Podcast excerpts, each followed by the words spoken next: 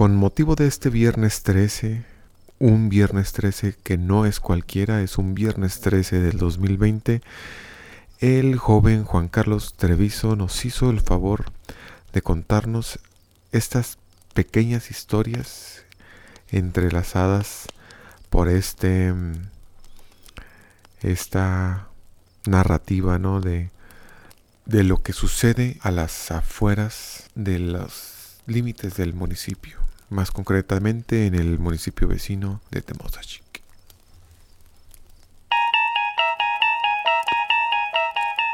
de carretera que viene mi banda en la noche. Cuando vienes pa' madera, a pata o en coche, ten cuidado de su enredadera porque más que conseguir un moche, se te aparece el infierno en la tierra.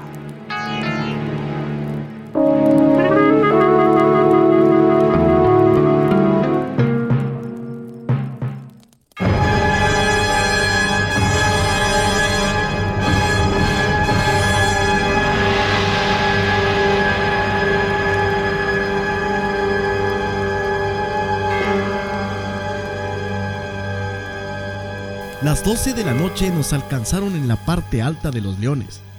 Recién sale uno de la curva a la capillita de los beisbolistas y puede sacar el cambio para aprovechar el vuelito de la troca cargada. Divisamos unas mujeres que caminaban en la oscuridad. Fue especial la atención en el suéter verde de una de ellas, que reflejaba fuertemente las luces de la troca. El ayudante me dice, mira estas, se les hizo tarde para andar tan lejos, deberías pararte. A lo que yo le contesté, ¿y dónde quieres que la subamos? Arriba del material. Y si te la siento en las piernas, al primero que fusila tu vieja es a mí. Ya no les falta tanto para llegar a los leones. Dicho esto, solo las vimos pasar por nuestro costado. La roja venía devorando kilómetros, ya que de la concha para acá siento que ya llegué. Lo más raro de esta historia vino tiempo después, cuando nos pidieron la puerta de la iglesia de Kokomorashi. Luego de terminarla y tenerla que ir a poner, tuvimos que traer a uno de los maestros de la presidencia de Temo. El camino agradable hasta la altura del rancho La Tiznada. El cuate nos dice, ¿se saben lo que le pasó a los polis de Temo aquí en Los Leones? No, la verdad no. Y ciertamente no queremos enterarnos. No, no fue nada de temas de malandreadas. La historia es la siguiente. Hace unos meses Hubo un baile en Los Leones que está en la división ya con madera, pero estrictamente hablando todavía es municipio de Temosashi, pues a los bailes de acá casi nunca mandan oficiales. Pero esa vez les hablaron porque hubo chingazos. Mandaron una patrulla con dos oficiales trepados en ella. Venían pero pachorras los vatos. Cuando pasaron las curvas, vieron a unas muchachas. Una traía un suéter verde y falda, según me dijeron. Con más ganas se tardaron en llegar, pues las levantaron los güeyes. Bueno, las iban a levantar, mejor dicho. Cuando se orillaron, le dijo uno al otro, vamos haciéndoles espacio aquí dentro, caben en el asiento de atrás. Supongo que era un mueble de cabina y media o de doble cabina. Bajaron caballerosamente, ¿pa' qué nos hacemos? Andaban de volados. Al bajar y que la luz del interior de la patrulla las alusó bien, notaron que ninguna de las tres tenía cara. Eran pedazos de piel colgando. Eran tres muertas andando. Llegaron en putiza los leones, nomás para ver gente, y de regreso no se diga nada. Se lamentaron hasta el día siguiente. Cuando nos contó, mi ayudante y yo nomás nos volteamos a ver. ¿Cómo sabía este güey lo del suéter verde?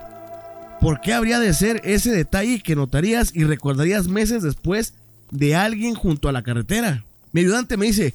Y no manches, no serán a los mismos a los que se les apareció Lalo. Qué bueno que no la levantamos nosotros. Ahorita pura madre que vendría aquí contigo. ¿Cómo estuvo esa de Lalo? Pues según esto, el güey tuvo que ir a Cuauhtémoc de urgencia. La vuelta requería que se fuera ese día, pero no en chinga. O algo así, no sé. Se fue pardeando, ya ves que está cabrón que se ve oscura la tierra, pero el cielo todavía brilla.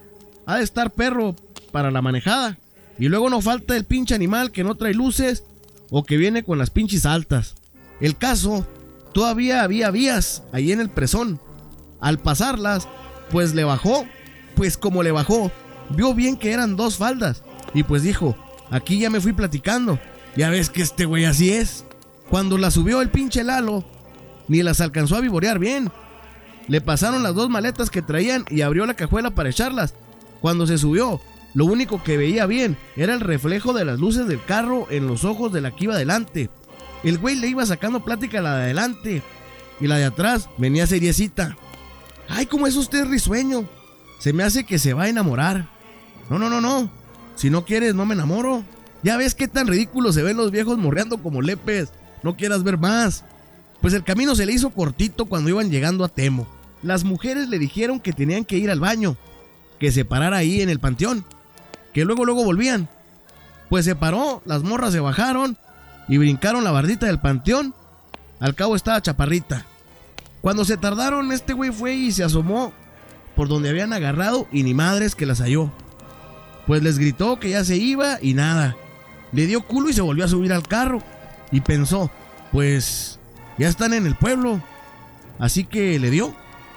Al llegar ya al pueblo se paró en el primer expendio que se topó. Creo que todavía no estaba el del junto al arroyo. Así que fue a uno de los del centro. Cuando se bajó, le dijo el vato que atiende, ¿qué pasa? ¿Por qué la cara de asustado? Ni él sabía que traía la cara larga.